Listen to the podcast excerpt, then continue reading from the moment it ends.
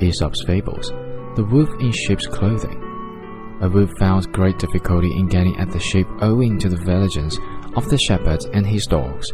But one day it found the skin of a sheep that had been flayed and thrown aside. So it put it on over its own pelt and strode down among the sheep. The lamb that belonged to the sheep, whose skin the wolf was wearing, began to follow the wolf in the sheep's clothing. So, leading the lamb a little apart, he soon made a meal of her, and for some time he succeeded in deceiving the sheep and enjoying hearty meals.